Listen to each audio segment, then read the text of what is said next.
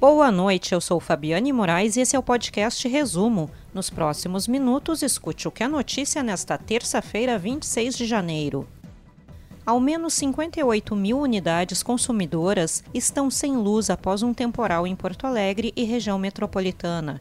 Mais cedo, a Prefeitura da capital emitiu alerta para tempestade com queda de granizo. O aviso é válido até a meia-noite de quarta-feira. E a seguir, Nova emergência do SUS do Hospital Dom João Becker será uma das mais modernas do sul do Brasil. Polícia Civil desarticula a quadrilha que vendia drogas por meio de teleentrega em canoas. A Associação Comercial de Porto Alegre apresentou nesta terça-feira à imprensa suas metas para 2021. Entre os objetivos estão iniciativas ligadas à inovação, valorização das relações internacionais, capacitação e o lançamento do Prêmio Paulo Velhinho.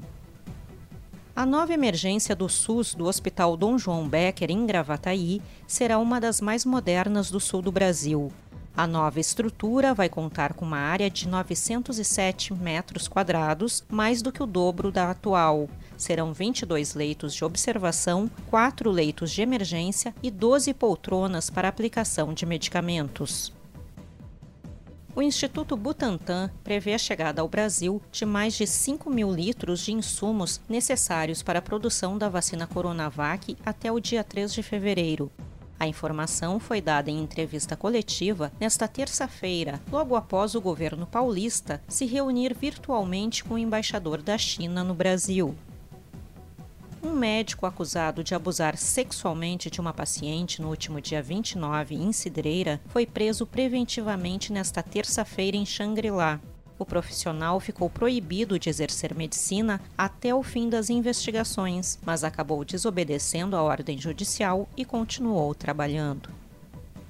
A Polícia Civil desarticulou hoje uma quadrilha que vendia drogas por meio de teleentrega em Canoas, na região metropolitana de Porto Alegre. A investigação apurou que os traficantes chegaram a montar uma empresa de fachada que emitia boletos para permitir compra das drogas por meio do pagamento do auxílio emergencial, cedido para implementar a renda de trabalhadores em razão da crise de coronavírus. O tempo segue instável no Rio Grande do Sul nesta quarta-feira há alto risco de temporais, com chuvas intensas e volumes elevados, raios, granizos e rajadas de vento de até 80 km por hora. Para ler essas e outras notícias na íntegra e gratuitamente, acesse agorars.com. Acompanhe arroba agora no RS no Instagram e no Twitter. Até amanhã!